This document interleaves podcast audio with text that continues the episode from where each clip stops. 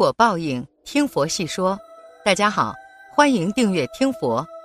佛教讲六道轮回，从六道转生为人都带来了一些习气。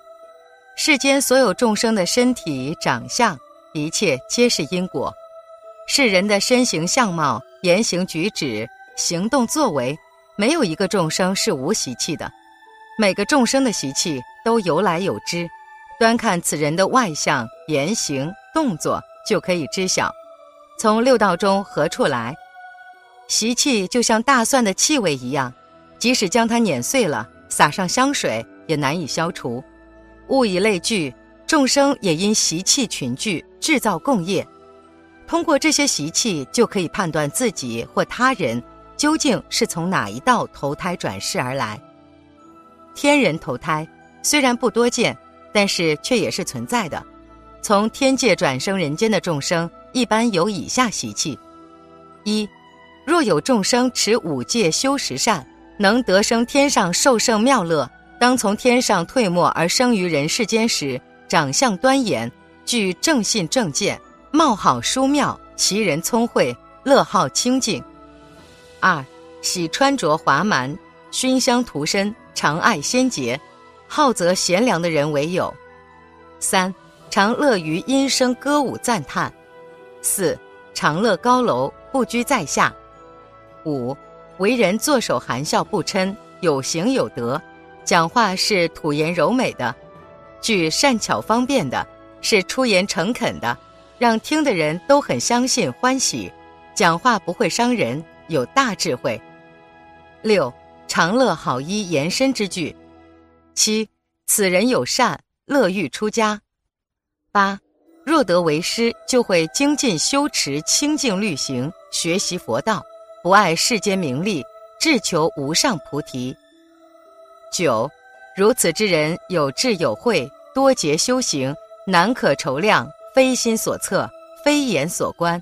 此是贤良，见生受福。若修境界，不久当得无上正等菩提。除了以上习气外，天人投胎而来的众生的面貌特征也比较特殊。天人投胎而来众生的面貌特征一般都有什么特别之处呢？一，五柱入顶的特征。五柱入顶的人一般都是天人投胎的，因为这样的面相特征特别少见。五柱入顶就是指一个人的额头有五条隆起的肉，这五条肉一起汇聚成一个点。这样的人做事基本上都是心狠手辣的，而且没有常人的感情，只懂得为了自己的地位和利益而奋斗，能力也特别好，能够打下一番江山。二，反库尔的特征，一个反库尔的人，其实基本上也是属于天人转世的类型，因为这种人为人特别反叛，不服常规，为了自己的想法可以随意背叛他人。也可以随意违反规矩，这样的人作为一个人，自然是没有什么原则的。之所以如此，就是因为天人转世之后的高傲的性格，依旧在其个人的骨子里面去不掉。三，鼻孔朝天的特征，如果以上的两个特征再加上鼻孔朝天的特征的话，那么这个人十有八九就是真正的天人转世了，因为具备这样的面相特征的人。基本上都特别的高傲、强势、不可一世，搭配上其他的两个特征，其个人的特性无疑是特别的独断专行、唯利是图的，跟凡人不一样。这种人发展的会更好。上述的就是关于天人投胎的一些面相特征，具有这些特征的人，其实基本上都是特别厉害的，性格也比较独特、比较狠，所以这种人在社会上。往往都会具有特别好的发展的。生活中，我们常常还会见到一些不忠不孝、蛮横歹毒之人，这些人都是畜生投胎而来的人。畜生本性决定了其总被关在牢狱般的生活里难以脱离。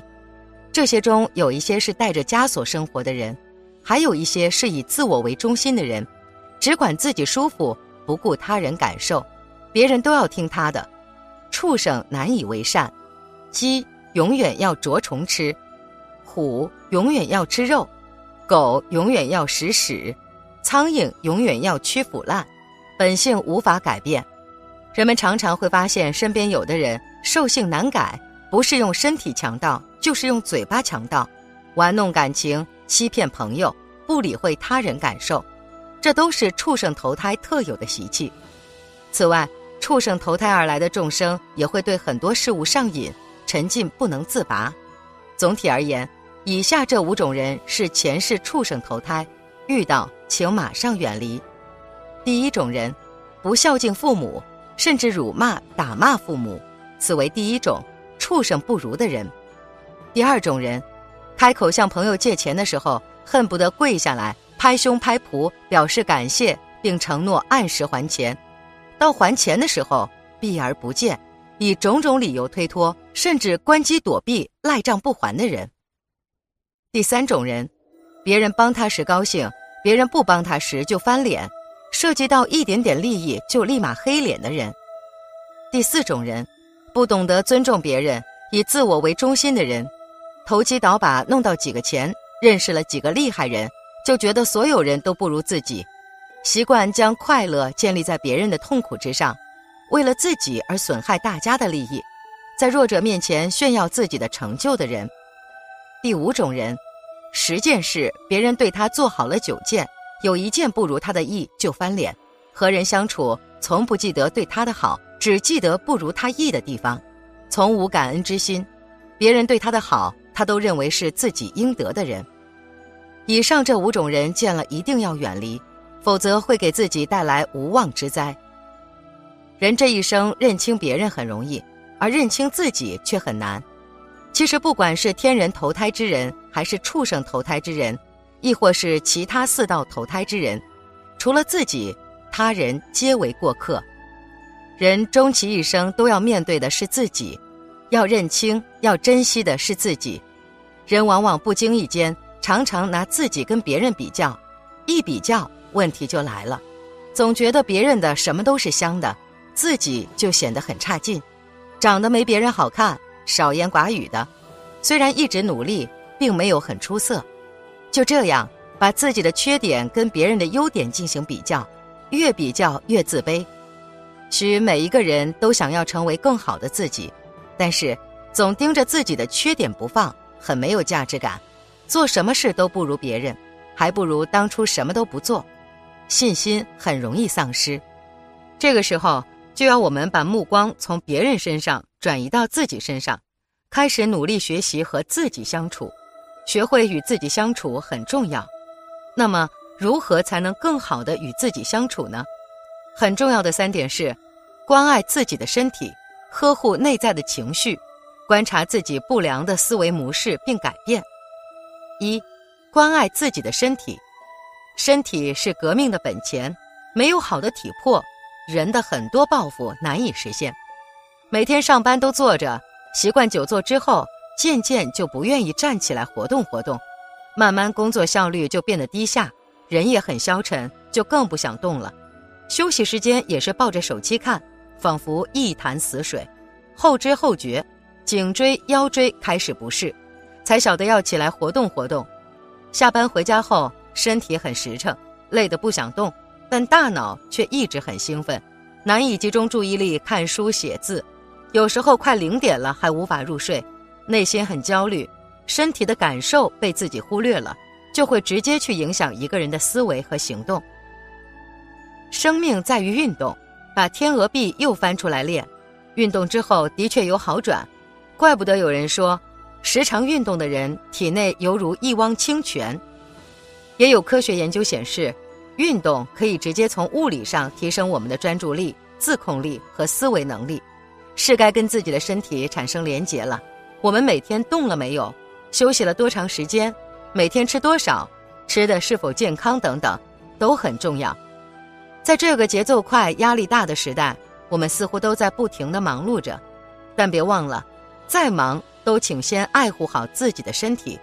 跟自己好好相处的一个方式，就是跟自己的身体连结。在人的生活中，每时每刻能够去感受一下自己的身体是什么样的状态，再进行调整。二，呵护内在的情绪，情绪就是一个小孩子，需要我们面对和认可。人们压抑内心真实的感受，但身体很诚实，会将人们的真实的情绪全部记录，在特定时机里呈现，并且是以人们想不到的形式。这就需要我们去看到它，承认此刻的自己是什么样的。现实生活中，似乎每个人都想要快乐，不想要痛苦。有时候，人们需要体验这种痛苦的状态，面对情绪，接受它，像包容自己最心爱的人一样，说不定感受会不一样。相反，如果当这种痛苦的情绪来临的时候，非要假装看不见，甚至压抑自己的情绪，反而很有可能让自己被情绪影响，甚至做出一些不理性的事。三。察觉自己不良的思维模式并改变，人们从小到大形成的情绪模式，会不由自主地把别人的行为和一些事情用自己的思维模式去诠释，带来了更多人们不喜欢的负面情绪。人们大脑里的思想控制自己的喜怒哀乐，当思维模式影响人们做出错误的行为时，先看清楚自己的思维模式，再设法去改变。只有真正看见了问题。觉察到了问题，才能真正解决问题，真正改变。人的思维模式有很多种，在这里举两个例子：固定型思维模式和成长型思维模式。固定型思维模式让人们停止自我探索，固守原有的东西；而成长型思维模式承认自己的认知是有限的，不断探索自己无知的那部分，去体验，去发现新东西。当然会经历痛苦，但自己会进步，会有所得。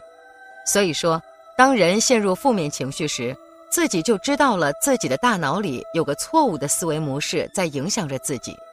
此时，只要积极扭转自己的想法，做一个正面的思考，事情极大可能会朝好的方向发展。人的一生说到底，其实是和自己相处的一生。一个拥有幸福生活的人，往往是因为他看得见自己。能跟自己友好相处，大多数人们在将自己和别人对比时，忘记了去了解自己，不确定自己真正想要的是什么，不会跟自己相处。在跟自己相处时，别以上这三点，好好关爱自己，时常呵护自己内在的情绪，有意识去察觉自己不良的思维模式并改变它。本期节目到这里就结束了，想看更多精彩内容，记得订阅点赞。我们下期不见不散。